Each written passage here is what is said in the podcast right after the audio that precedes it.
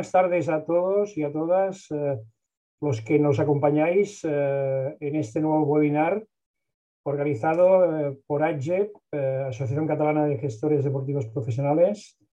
Buena tarde también a todos los compañeros y compañeras de, de Cataluña que organiza en este, en este caso pues AGEP en colaboración con Unisport y con los compañeros de Andorra Sports Cluster, del Cluster de, Andorra, de Deportes de Andorra, que también pues, colaboran eh, en esta organización.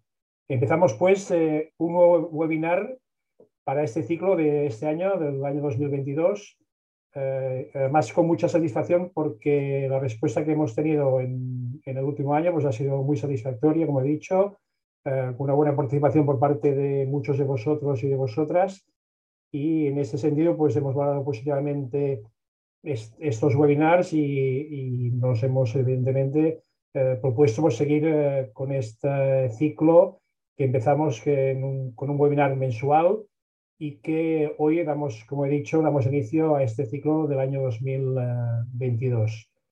Eh, también pues un saludo muy, muy fuerte pues también no solo a los compañeros de Cataluña, sino también a los compañeros y compañeras que nos seguís eh, del resto del Estado español y de, todo el mundo de, de habla hispana de, al otro lado del Atlántico, pues, pues sed, todos y todas eh, muy bienvenidos y muy bienvenidas.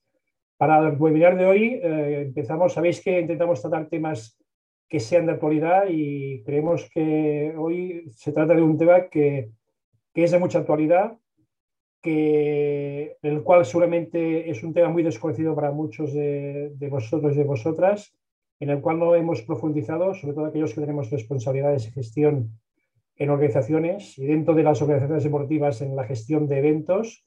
Y entiendo que puede ser muy interesante la visión que nos puede aportar eh, María José Capilla, que es nuestra, nuestra conferenciante de hoy, a la cual aprovecho pues, para agradecer eh, su colaboración eh, con nosotros en, en, esta, en este webinar de hoy y eh, sobre todo el tema que vamos a tratar, que es cómo organizar eventos más accesibles en el sector deportivo.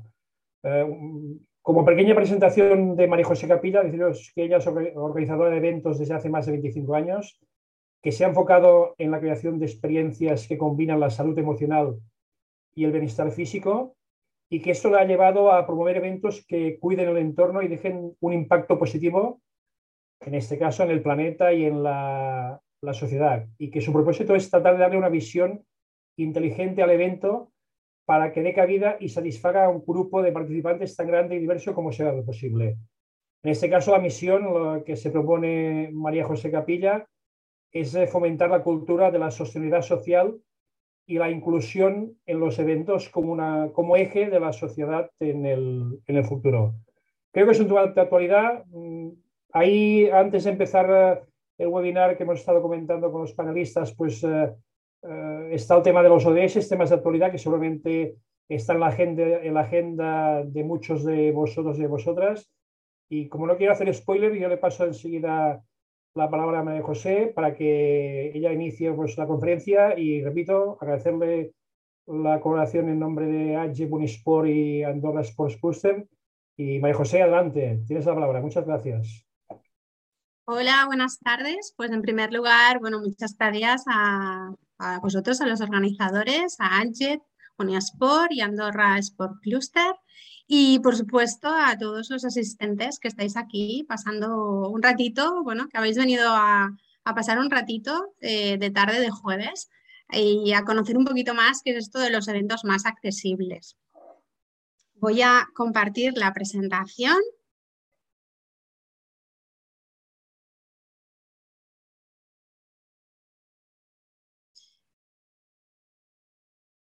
Bueno, pues eh, vamos a ver eh, hoy. La verdad es que es un tema bastante amplio. Eh, he intentado hacerlo lo más, lo más, vamos, que la intención que yo tengo hoy es que al menos os vayáis con, con algunos tips a la hora de cuando organicéis un evento eh, deportivo, por ejemplo, o cualquier otro tipo de evento, que tengáis unos tips de cómo hacer un evento más accesible, ¿no? Y de que os vayáis hoy un poquito sabiendo eh, qué es esto de la accesibilidad social, sobre todo, que es lo que más vamos a hablar. Antes de nada, como, como me gustaría también que nos situásemos en el, en el marco de donde, se encuentra la accesibilidad. ¿no? Para, para, para, llegar a la accesibilidad tenemos que, que, que ver eh, dónde está la accesibilidad. Y la accesibilidad se encuentra también dentro de la sostenibilidad, con lo cual me gustaría pues eh, hablar, o repasar los conceptos, eh, varios conceptos, entre ellos, bueno, el de sostenibilidad, a ver, un momento, porque no sé la barra, cómo ponérmela, porque me tapa un poco. Bueno, voy a ver. Bueno, pues la sostenibilidad, la definición de sostenibilidad, eh, como muchos imagino que ya conocéis, es satisfacer las necesidades del presente sin comprometer la habilidad de las futuras generaciones de satisfacer sus necesidades propias. Yo añadiría que la sostenibilidad eh, garantiza el equilibrio entre el crecimiento económico, cuidado del medio ambiente y bienestar social. La sostenibilidad tiene tres partes. Una sería la sostenibilidad medioambiental, que es, yo creo que es la más conocida, quizás por todos, ¿no? Somos más conscientes cada día, ¿no? De, cuidar nuestro planeta, ¿no? Cada día eh, al menos intentamos poner nuestro granito de arena, aunque sea en casa reciclando. ¿no? Eh, eh, esta quizás pueda ser la más conocida. Existe la sostenibilidad económica y luego, por último, existe la sostenibilidad social, que esta es de la que vamos a hablar hoy, que es la gran desconocida, la sostenibilidad social. Vamos a ver qué es eso de la sostenibilidad social. La sostenibilidad social fomenta el desarrollo de las personas, comunidades y culturas para conseguir un nivel global de calidad de vida, sanidad y educación adecuado y equitativo. La siguiente, a ver, un momentito, que me ha salido el pop-up de, la pregunta. Bueno, os están haciendo una pregunta ahora mismo, ¿vale? Vamos a ver qué, qué, ¿Qué sabéis de la inclusión? Bueno, está muy bien esto, ¿eh? Está muy bien, está muy bien. Por lo que veo, eh, la definición exacto, bueno, un tanto por ciento bastante alto, que la inclusión significa incluir a todas las personas. Vamos a ver qué es esto de la inclusión.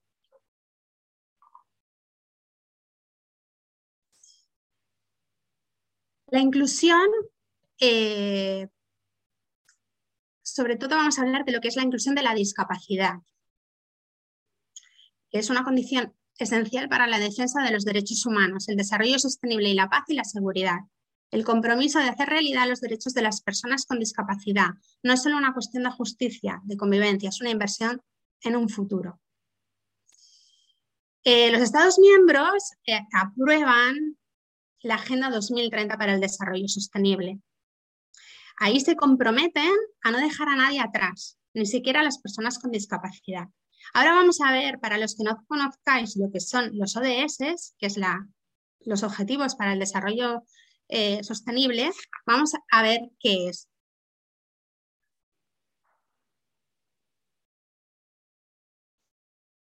Los líderes mundiales optaron adoptaron perdón, un conjunto de objetivos globales para erradicar la pobreza, proteger el planeta y asegurar la prosperidad para todos, como parte de una nueva agenda de desarrollo sostenible. Cada objetivo tiene unas metas específicas que deben haber sido llevadas a cabo en 2030. Todos podéis encontrar, quien no sepa qué, son los objetivos de desarrollo sostenible, los podéis encontrar en Google. Siguiente. Vamos a hablar de las personas con discapacidad. Ahora se están lanzando otra preguntita. Las personas con discapacidad. Las personas con discapacidad son aquellas que tienen deficiencias físicas, mentales, intelectuales o sensoriales a lo largo a largo plazo que al interactuar con diferentes barreras pueden impedir su participación plena y efectiva en la sociedad, en igualdad de condiciones con los demás. Podemos tener unas necesidades especiales en un momento específico de nuestras vidas que nos crean una discapacidad temporal. ¿Esto qué quiere decir? Normalmente estamos habituados, a ver, me gustaría que pensarais por un momento, ¿no? Eh, la mayoría de personas que no tenemos una discapacidad, en nuestro día a día no nos sentimos, eh, digamos, que, podemos eh, llevar una vida, eh, pues que no, no, pensamos, por ejemplo, si, vamos a, si subimos a un autobús, no pensamos en una rampa. O sea, que, o sea, en una rampa que tiene el autobús tiene que tener un elevador para poder subir si vamos a hacer una visita cultural y tenemos que subir, por ejemplo, a un castillo y hay escaleras, no nos planteamos en que quizás sería necesario una rampa o un ascensor para subir. En realidad, nosotros, si no hemos tenido nunca una discapacidad, no contamos, o sea, o no pensamos en ese tipo de necesidades especiales. ¿Qué pasa? Si un día te rompes un brazo o, por ejemplo, una mujer embarazada eh, o una mujer que ha tenido un niño o te has roto una pierna, es cuando realmente te acabas dando cuenta eh, cuáles las necesidades básicas que pueda tener una persona con una discapacidad. Es decir, si yo me rompo un brazo, eh, cuando vaya a subir a un autobús, pues probablemente note que mm, hay alguna barrera arquitectónica ¿no? Que, no me está dejando llevar una vida, em, digamos, normal, entre comillas. Entonces, lo que tratamos de hacer con esto es intentar sensibilizarnos con las personas que tienen discapacidades. Eso no quiere decir que las tratemos de diferente manera. Simplemente que lo que tenemos que crear es a nivel arquitectónico y a nivel, y a nivel social eh, y sobre todo mental, romper barreras mentales y, tener en cuenta que, eh, que la sociedad tiene que ser inclusiva para todos. A ver, sí. Entonces, os han pasado eh, una, una, otra pregunta. Vale. Oye, muy bien, ¿eh? Muy bien, veo que hay nivel aquí, ¿eh? Veo que hay nivel. La pregunta que se habían pasado era, ¿qué crees que significa diseño universal? Y entonces, eh, bueno, el diseño de igualdad de condiciones para todos, perfecto. Entonces, bueno, he pasado un poco por, todos los conceptos, ¿no? Para, para, llegar a lo que son los eventos, que es lo que nos ha traído hoy aquí. Eh, ¿Cómo son los eventos sostenibles? ¿O qué podríamos hacer que trata un evento sostenible? En realidad, os tengo que dar una mala noticia. El evento sostenible no existe. Es una utopía. Pero sí podemos organizar eventos más sostenibles y más accesibles. ¿Esto qué quiere decir? ¿Qué quiere decir organizar un evento más accesible? Para organizar un evento más accesible, eh, digamos que tenemos que tener en cuenta una serie de pautas. Eh, los organizadores de eventos, eh, cuando organizamos un evento, seguimos una serie de pautas organizativas. Tendríamos que incluir otra serie de pautas en la organización de este evento. ¿Qué tendríamos que tener en cuenta? Pues el principio del diseño universal y la cadena de accesibilidad. Entonces vamos a ver qué es esto. ¿Qué es esto del diseño universal? Pues el diseño universal tiene como objetivo principal hacer posible que todas las personas tengan igualdad de oportunidades para lograr una convivencia plena. Tener en cuenta la cadena, en la cadena de accesibilidad, es el conjunto de elementos que en el proceso de interacción del usuario con el entorno permite aproximarse, acceder, usar y salir de todo espacio o recinto con autonomía, facilidad y sin interrupciones. ¿Qué quiere decir? Nosotros vamos a hacer nuestro evento más accesible, siempre y cuando queramos que se incluyan todos, o sea, todas las personas. Muchas veces las personas con discapacidades eh, cuentan que eh, hay eventos que están muy enfocados a, esta, a, ese colectivo, ¿no? al colectivo de personas con discapacidad. Pero la inclusión y la accesibilidad va mucho más allá. La accesibilidad y la inclusión quiere decir incluir en nuestros eventos eh, que puedan asistir las personas con discapacidades. Para ello, tendremos que tener, una, tendremos que tener en cuenta pues, una serie de, pautas a seguir. Muy bien, eh, siguiente pregunta. Veo, veo que de verdad que estáis muy, muy al día, ¿eh? Muy bien, muy bien.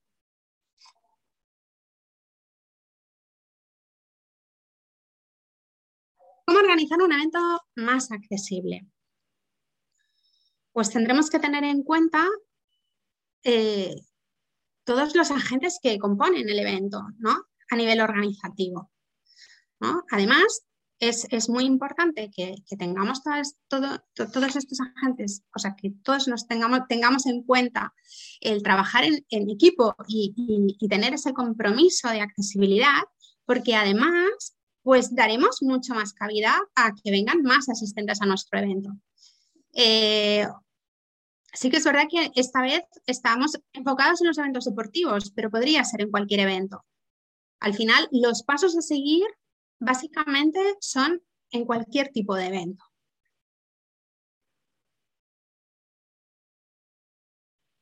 Os hablaba de, una, de, unas pautas a seguir. Hay un, tipo de checklist, ¿no? Digamos, yo he intentado resumirla porque eh, en 45 minutos, 40-45 minutos es un poco complicado, pero vamos a, como os decía, sí que me gustaría que os fuerais con varios tips, ¿no? A la hora de, poder em, a la hora de organizar un evento.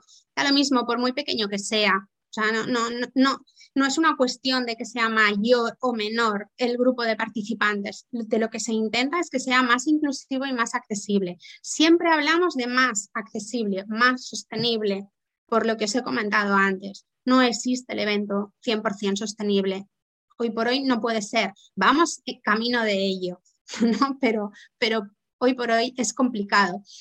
Porque eh, ahora veremos un poco lo que son las instalaciones, pero ya os adelanto que muchas instalaciones, ¿no? Eh, pueden ser instalaciones deportivas o pueden ser un, centro de convenciones o puede ser un palacio de congresos que eh, si están edificados hace muchos años puede que todavía no sean accesibles. Entonces se tienen que ir actualizando. Y bueno, en ello estamos, en ello estamos. Normalmente también os explicaré que normalmente cuando, cuando organizamos un evento eh, pensamos mucho en, lo que es la sostenibilidad, o sea, en pedir a, las instalaciones eh, solicitarles ¿no? si tienen certificado medioambiental, si cumplen, si cumplen con las normativas, si, si, si reciclan, pero nos olvidamos mucho de lo que es la comunicación del evento. Pero bueno, yo creo que ahora me estoy adelantando un poquito. Vamos por partes. Vale, accesibilidad. ¿Qué tendrías que hacer lo primero para en tu evento? ¿Vale? Llamamos un poco a, estamos organizando un evento que queremos que asistan todos los o sea, todos, el mayor número de personas o el mayor número de participantes. ¿Qué tendríamos que tener en cuenta? Aparte de las pautas organizativas que ya se tienen en eventos eh, de por sí. Pues la accesibilidad. La accesibilidad de las instalaciones. Cuando vas a llegar a esa instalación, es decir, el acceso. Es decir, se accede fácilmente en transporte público, se accede fácilmente en coche, se accede fácilmente desde el aeropuerto, desde la estación de tren. Las instalaciones tienen una puerta amplia. Eh, si en tu evento vas no es solo de un día o incluso un día, hay actividades sociales y tienes que movilizar a esos asistentes eh, y los llevarlos a un restaurante, al hotel, pues tienes que, verificar las, las, vías de acceso, que sean accesibles para todos. No vamos a entrar en medidas, porque si no eh, sería muy amplio, como os he dicho, pero hay unas medidas, o sea, hay, hay eh, qué, espacio mm, o sea, qué espacio tiene que tener una, zona de acceso, eh, pues las puertas tienen que tener una determinada anchura, en, los, en el alojamiento que lo veremos más adelante en los hoteles pasa lo mismo. No vamos a entrar en todo esto porque esto yo creo que tendríamos que hacer otro webinar entonces. Siguiente, las instalaciones. ¿Qué son las instalaciones? Pues esto, un, polideportivo, un estadio, ¿no? ¿Qué tendríamos que hacer? Nosotros no tenemos, no tenemos que, o sea, la mayoría de, los establecimientos eh, o instalaciones tienen que cumplir una normativa. Entonces nosotros tenemos que verificar que cumple esa normativa de accesibilidad. Hay normativas estatales y normativas locales, con lo cual dependerá de cada localidad, eh, pues tendrá una normativa u otra. Voy a poner algún ejemplo. Por ejemplo, la, estatal sería las rampas de acceso, por ejemplo. Y la, la local sería eh, pues que la señalética, por ejemplo, en el caso de Cataluña, fuese en catalán y en castellano ya os he hablado de la señalética, que cumpla con la normativa de la señalética, que tenga buena iluminación. Eh, yo sé que muchas veces eh, en, los, en, los, eventos deportivos asisten periodistas, fotógrafos que ya exigen que tengan una iluminación, una buena iluminación. Bueno, pues tendremos que tener en cuenta también esto para personas con alguna discapacidad. Auditorio, sala de reuniones. También en las instalaciones deportivas muchas veces se hacen reuniones o incluso puede haber, después de un, partido de, básquet o, de cualquier evento deportivo, puede haber pues un cóctel, una, una, un almuerzo. Pues hay que tener en cuenta que toda, o sea, el acceso dentro de las instalaciones pues, por ejemplo, desde las gradas, donde, donde, donde eh, habrás habilitado espacios para PMR, que son PMR, es personas con movilidad reducida, estas personas con movilidad reducida puedan acceder a, ese espacio para disfrutar del catering de, de, pues de ese almuerzo o de ese Bucle magnético. He puesto lo del bucle magnético porque mucha gente no sabe lo que es. Yo tampoco lo sabía, evidentemente. Yo estoy aprendiendo muchísimas cosas con esto de los eventos accesibles. ¿Qué es el bucle magnético?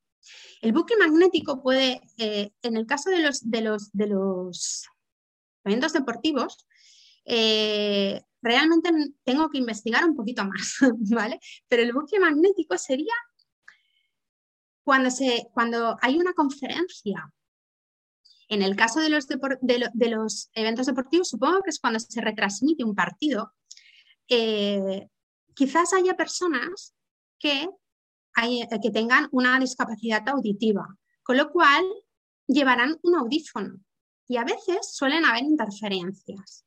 ¿Qué es el bucle magnético? Precisamente lo que hace que no haya esas interferencias y que la persona con una discapacidad auditiva pueda eh, escuchar eh, claramente la retransmisión del partido.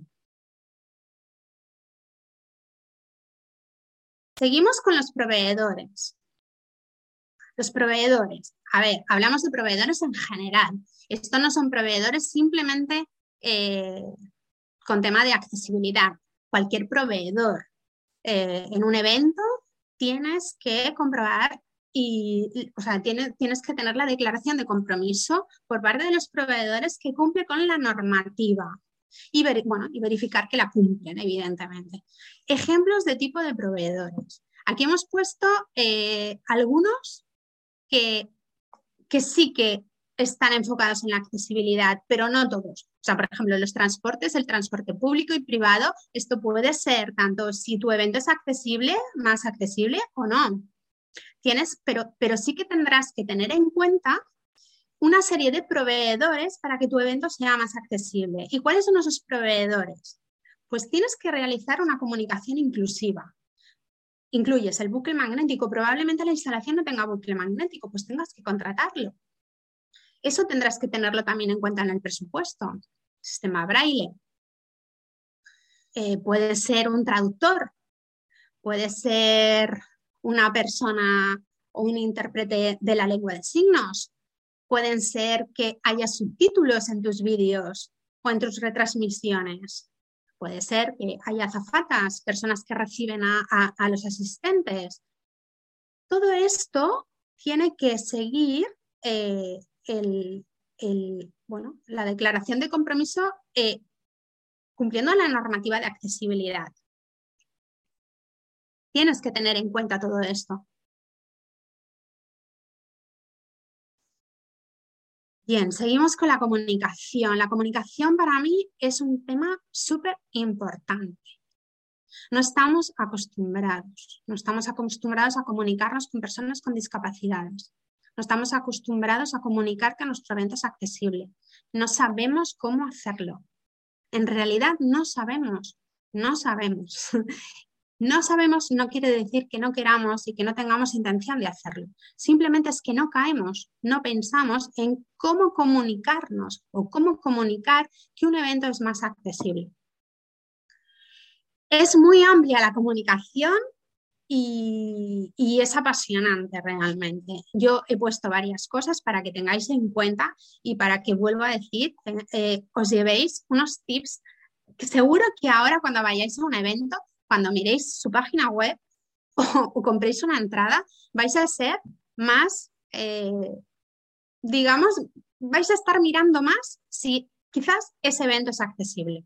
Eso es lo que me gustaría que os llevaseis. Bueno, la comunicación.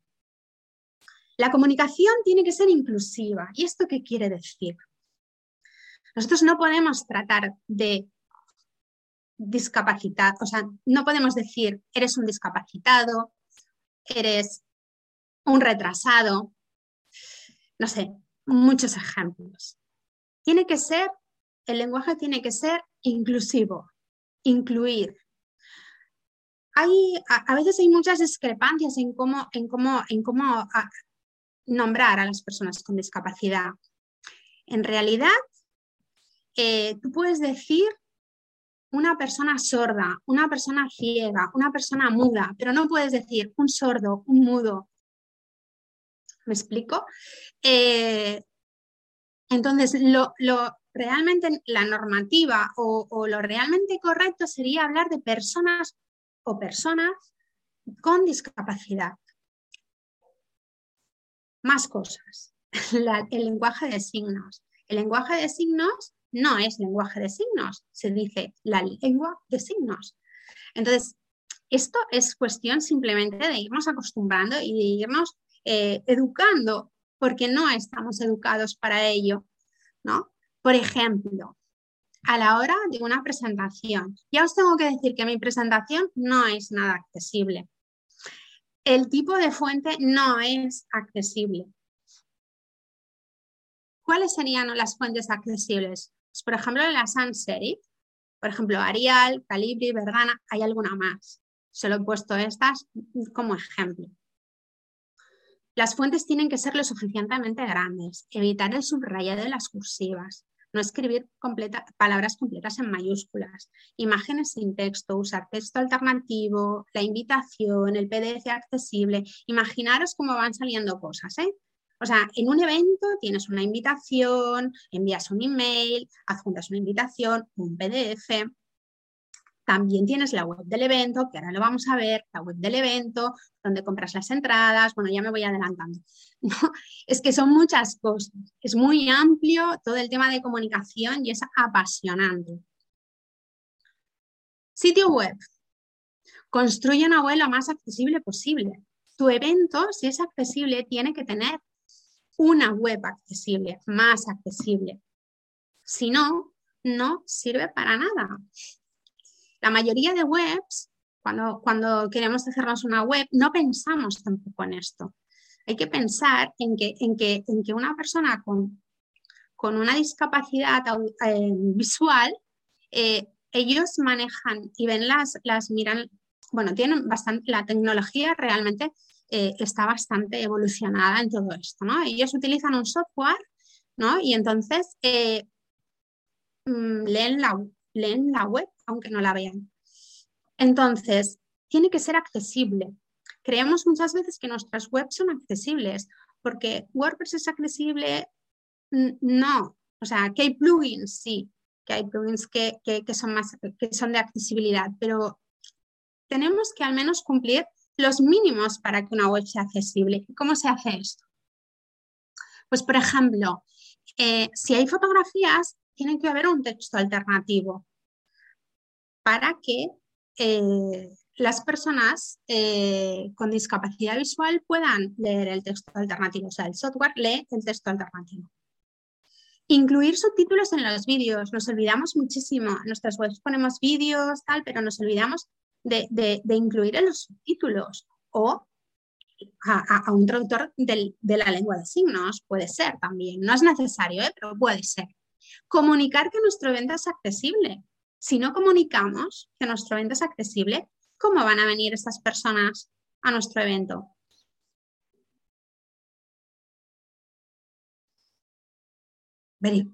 o sea, formulario de registro, venta de entradas, lo dicho. Normalmente en los, en los, eventos también hay un formulario de registro, puede haberlo o no, venta de entradas o no. Tenemos que habilitar, habilitar y comunicar en nuestro formulario que el evento es accesible. Y podemos incluir un apartado que ponga necesidades especiales. Igual que, que, en la mayoría, en la mayoría de, eventos que llevan restauración, eh, se indica si los asistentes tienen, tienen, alergias o intolerancias alimentarias o preferencias dietéticas, evidentemente. Pues incluir qué necesidades especiales tiene, tiene, tienen, tienen los posibles asistentes que vayan, que vayan a venir a nuestro evento. Bueno, otro mundo, redes sociales. redes sociales, eh, ahí se están poniendo las pilas, pero, pero bueno, todavía cuesta, ¿eh? todavía cuesta. Por ejemplo, en Facebook, Instagram y LinkedIn tienen la opción de texto alternativo en las imágenes. No nos olvidemos a la hora de comunicar nuestro evento en redes sociales que tiene que haber un texto alternativo para las personas que no, que tienen una discapacidad visual. Por ejemplo, si tú en Instagram haces un vídeo o haces un reel, acuérdate de poner subtítulos. Si no llevan audio, acuérdate, o sea, si llevan audio, acuérdate de poner subtítulos. Si no, no, no, no. O, por ejemplo, eh, en el copy del post puedes poner el texto alternativo. A ver, en, en Instagram, en la fotografía, cuando si pones una fotografía, el texto alternativo puede ir en la fotografía y en un reel o en un vídeo puedes poner subtítulos o el texto alternativo puede ir en el copy.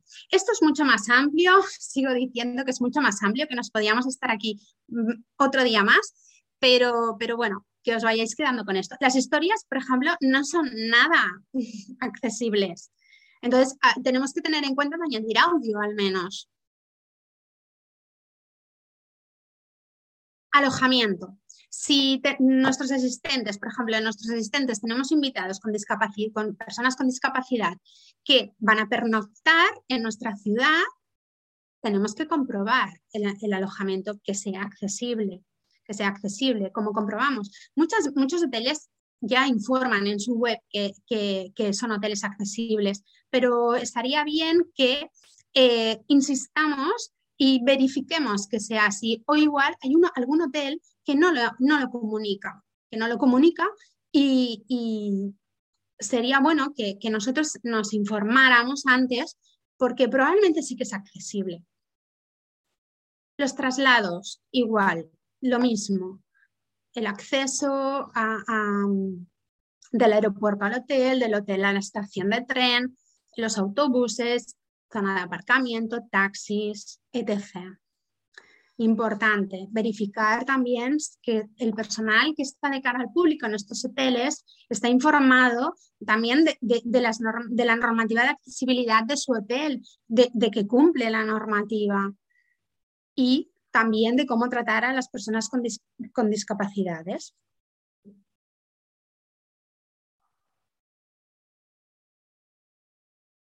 A tener en cuenta,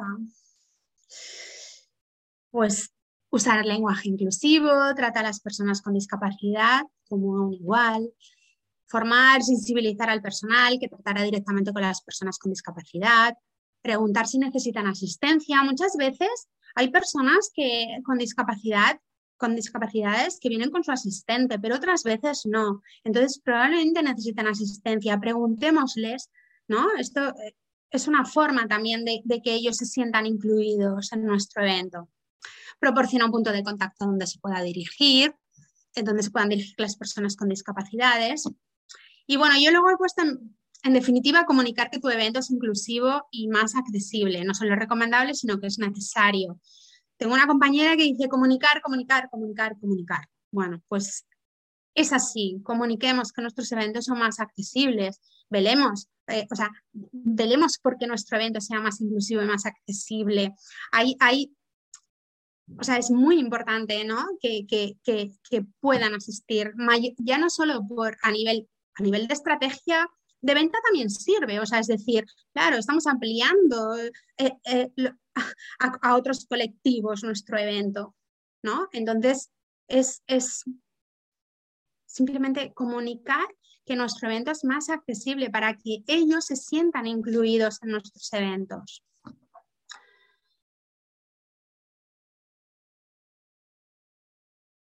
Ay, bueno, pues esto, en definitiva, organizar un evento inclusivo y accesible no solo es recomendable, sino que es, que es necesario.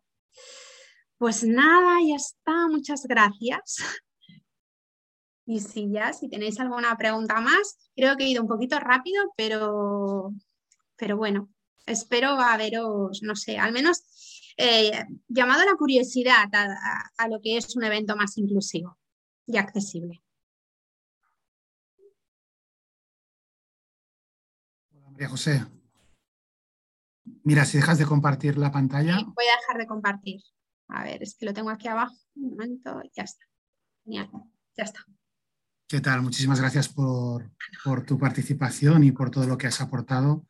Es realmente algo interesante, que es verdad que a medida que vas, que vas explicando, te vas dando cuenta de cosas que sí que puedes hacer, pero que, no hacemos.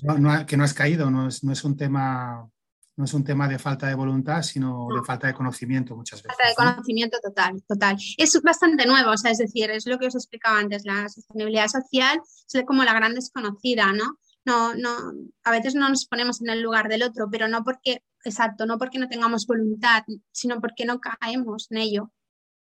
Bueno, hay un tema también, aparte de, de la voluntad, que también es el coste que a veces que no, no lo hemos hablado mucho, pero he visto que hay alguna pregunta por ahí que vamos a tocar ahora. yo, eh, en algún punto ponía que tenemos que tener en cuenta, claro, tenemos que tener en cuenta, en, por ejemplo, en el presupuesto, pues, pues traductor, eh, persona, traductor de lenguaje de, de lengua de de la lengua de los signos. O sea, es que, claro, todo esto incrementa el, el evento. No, claro, o sea, me refiero a que, que tiene un coste y que hay que preverlo, está claro, pero ¿cuántas personas están dispuestas a cubrir ese coste teniendo en cuenta que igual lo estás haciendo para, no sé si tienes datos, pero igual es para un 1% de los participantes, ¿no? ¿Sabes lo que pasa? Que no están acostumbrados a que les incluyamos. Claro, pero, pero no están acostumbrados a que les incluyamos pero los organizadores tampoco están acostumbrados a incluirlos.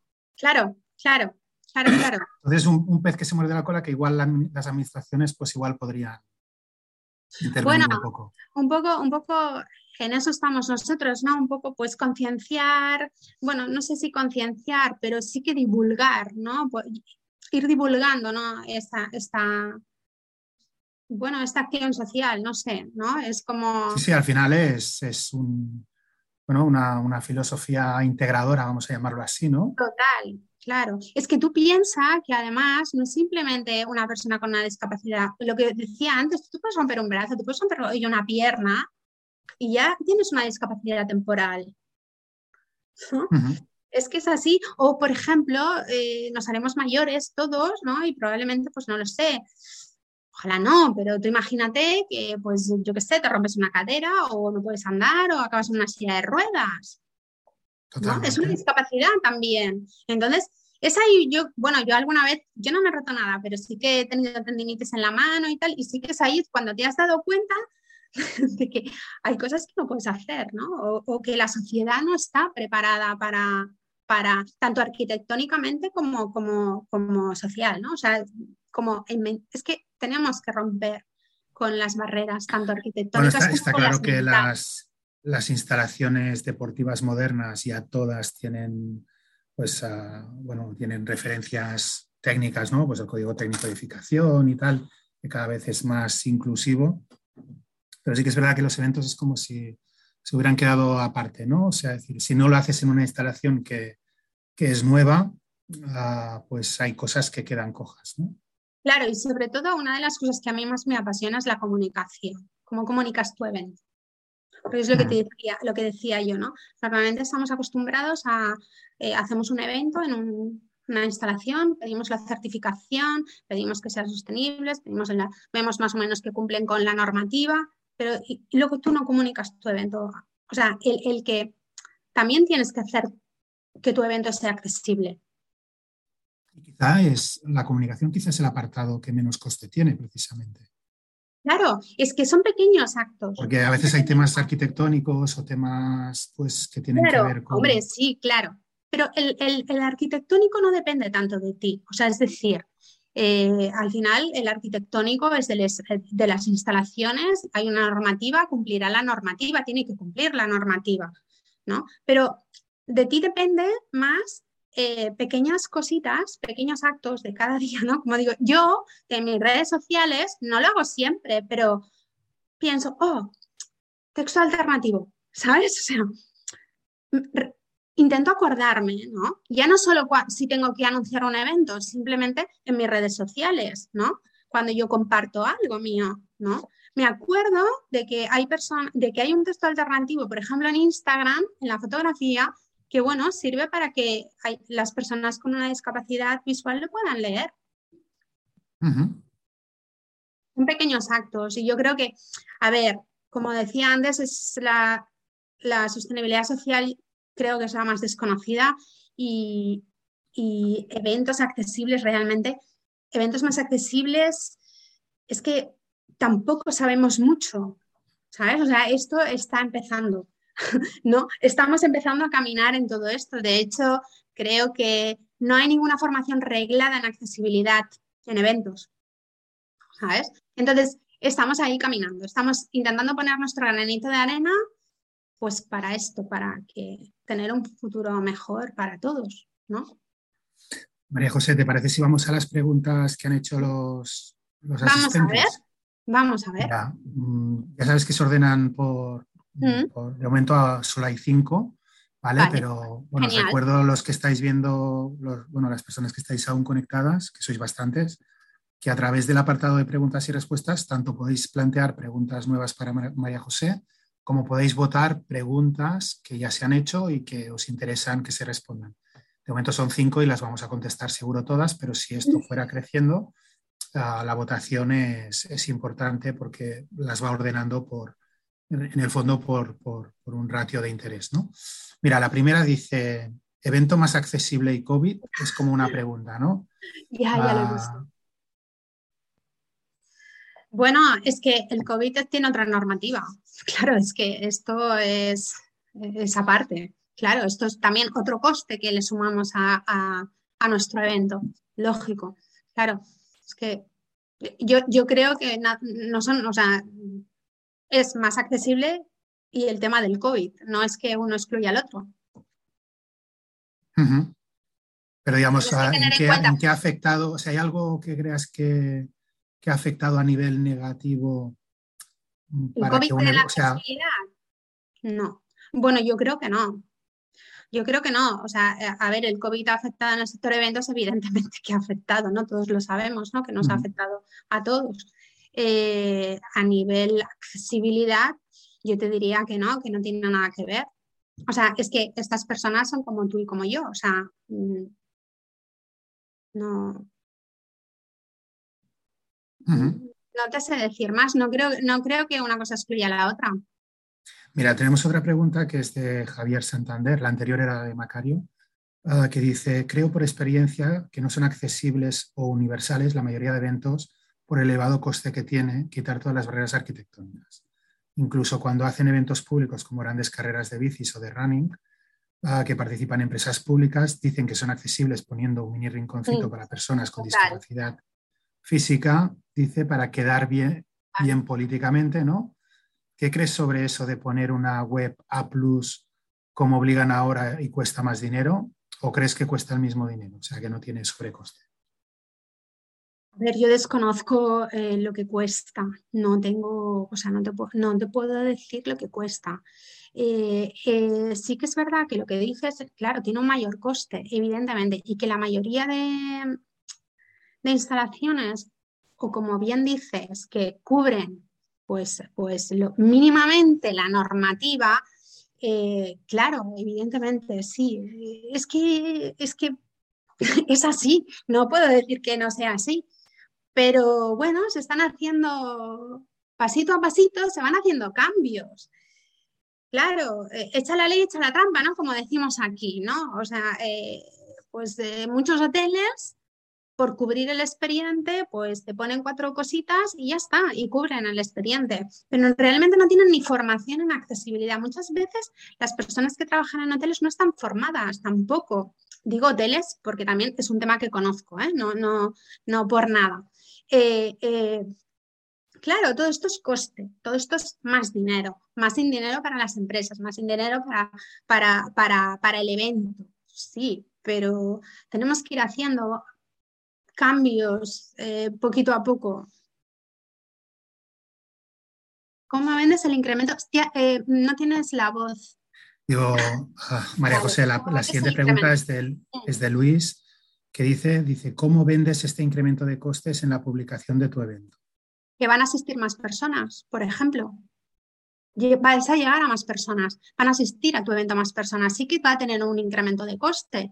Bueno, evidentemente tú tendrás que valorarlo en el presupuesto de un evento, pero ten en cuenta que van a asistir más personas o no. O sea, simplemente, eh, a ver, yo creo realmente que si tú comunicas que tu evento es accesible, creo que las personas con discapacidades están deseando ser Habrá de todo, como en todos los sitios, pero yo creo que están deseando que les incluyamos.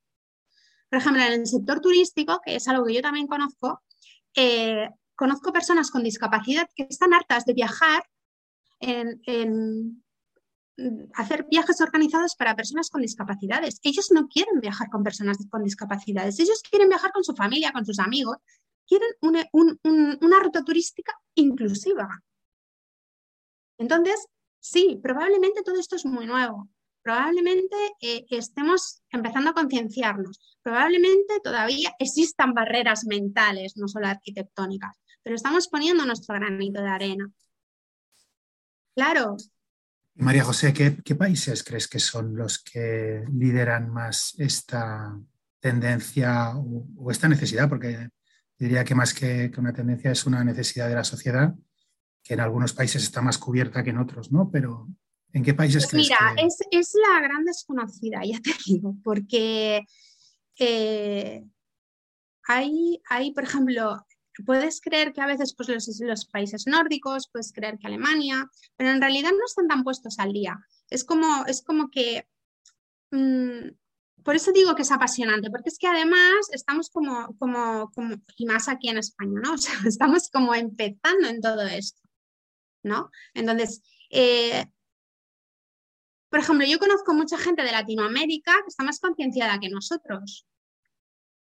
Pero en realidad nosotros, mira, nosotros, eh, yo colaboro con, un, con, otro proyecto, aparte del mío, colaboro con otro proyecto que es Vive for All, y estamos realizando una expo accesible virtual, porque nosotros también organizamos eventos virtuales e intentamos que, nuestra plataforma virtual también sea más accesible. O sea, ya intentamos, intentamos hacerlo. Entonces, estamos eh, organizando una exposición mm, en Latinoamérica eh, y España, eh, es de habla hispana, sobre, sobre accesibilidad.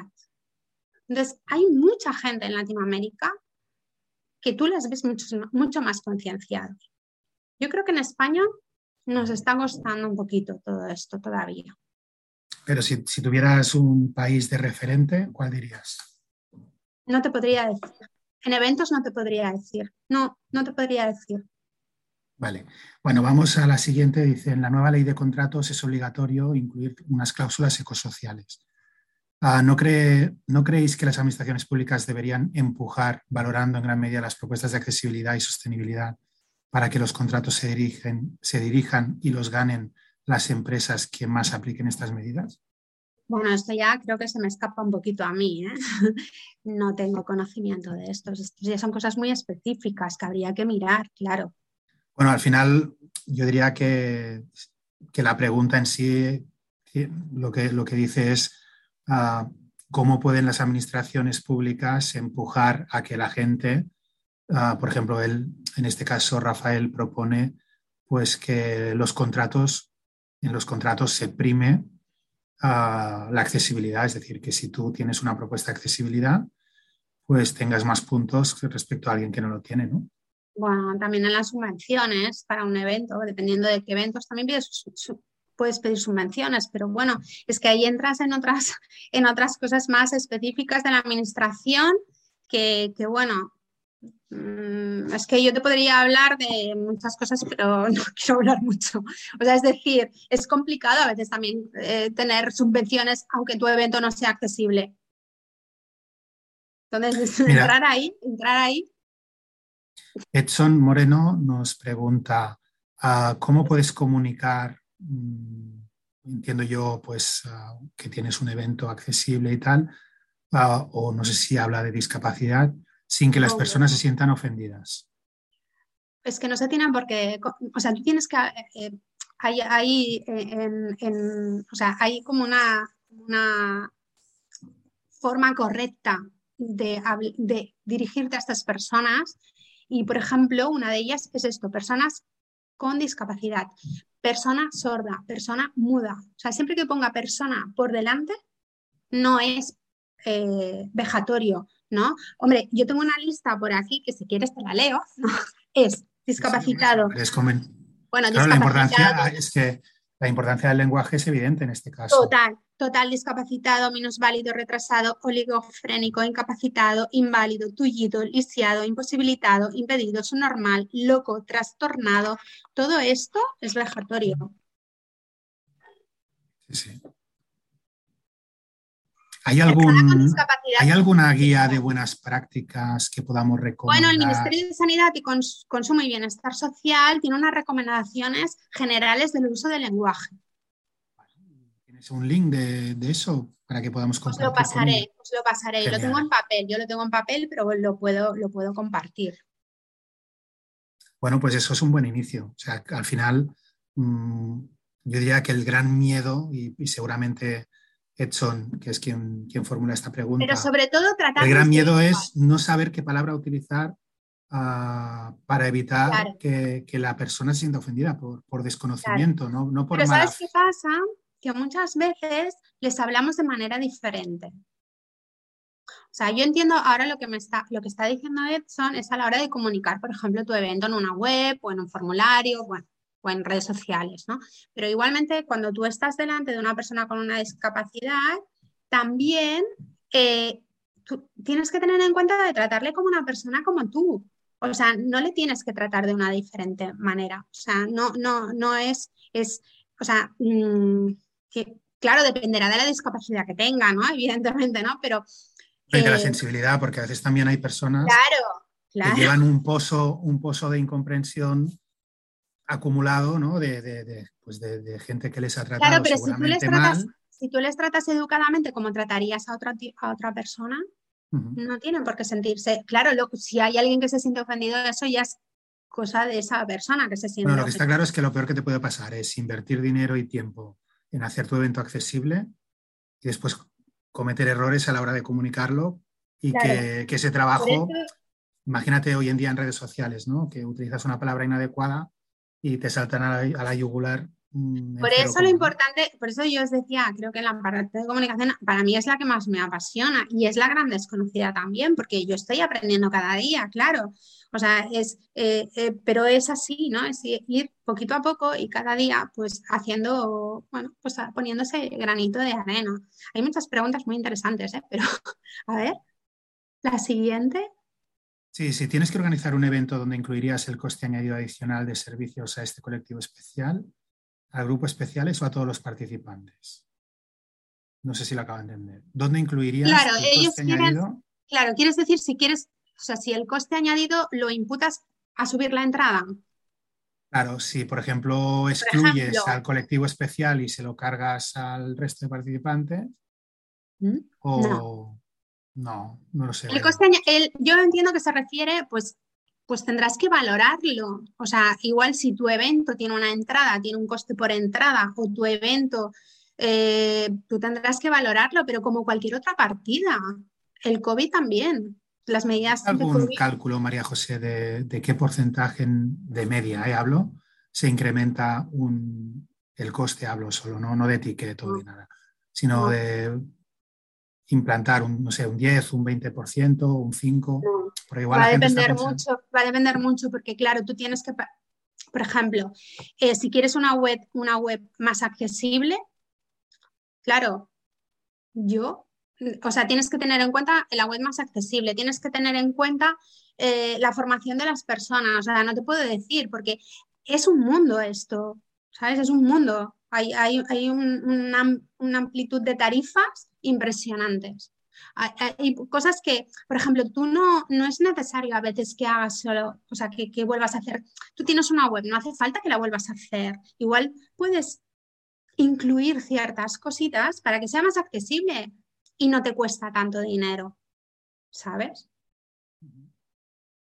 Mira, estoy viendo que a través del, chat, Pep Campaña nos ha, nos ha, enviado un par de enlaces, no solo de una guía que creo que es del Ayuntamiento de Huesca, probablemente, ah, que habla de, eventos inclusivos, ah, sino también del uso del lenguaje no sexista, creo, ah, dentro del deporte. O sea que Tenéis ya ahí unos enlaces que... Ahí tenéis enlaces.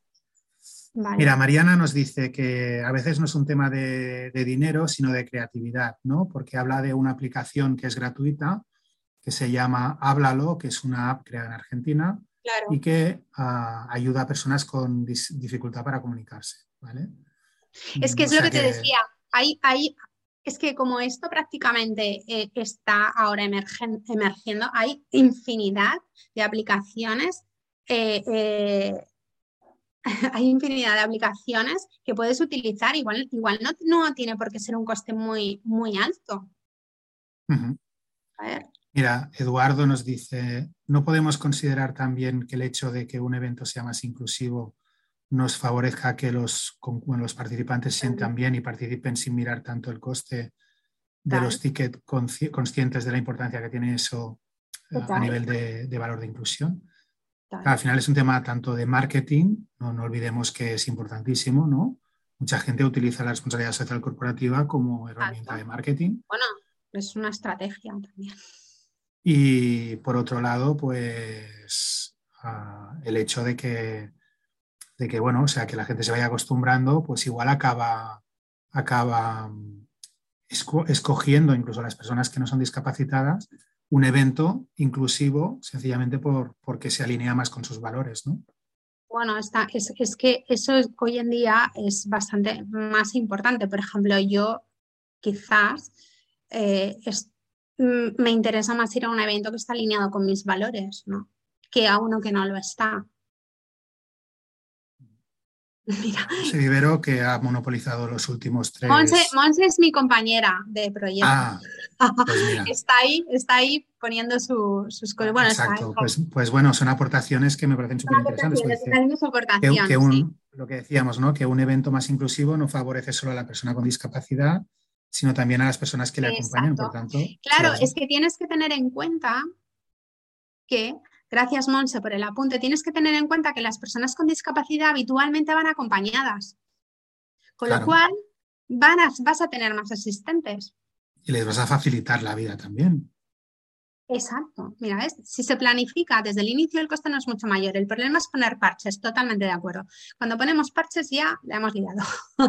bueno, y entonces Monse ya nos comparte el link de Expo Accesible, que es la, la, Expo Accesible. Ya, ya, aquí estamos haciendo publicidad ya. es, nuestra... Lo permitimos. Venga, como es al final, es, y si queréis saludar también os dejamos. vale, gracias. No, es, es, es esto, ¿no? Es yo, eh, bueno, estoy de acuerdo con, con ¿no? Al final hay que tener en cuenta que, o sea, digamos que los costes pueden ser más altos, pero al final, como normalmente las personas con una persona en silla de ruedas normalmente no va solo, normalmente no va solo, entonces va a ir acompañado. Así que vas a tener un dos por uno o no, bueno, puedes hacer un dos por uno o no, o sea, pero es decir, pero vas a tener dos personas en vez de una asistentes, o sea que ya te suma una persona más. No sé, es, es, es, es un mundo apasionante que, que, bueno, pues tenemos que ir trabajando en ello. Sí, sí, es un tema de mensaje, de, de pedagogía y, al final de valores también.